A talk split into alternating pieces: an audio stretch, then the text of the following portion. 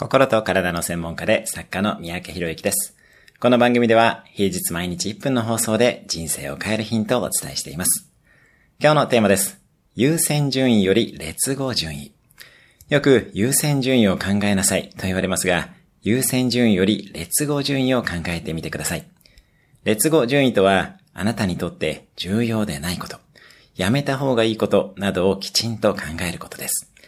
仕事でもプライベートでも大切でないことをダラダラと続けてしまっていることが多々ないでしょうか。人間関係も同じです。あなたにとって大切ではないもの、人、ことはバッサリ切り捨ててしまいましょう。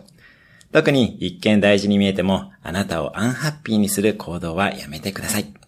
今日のおすすめ1分アクションです。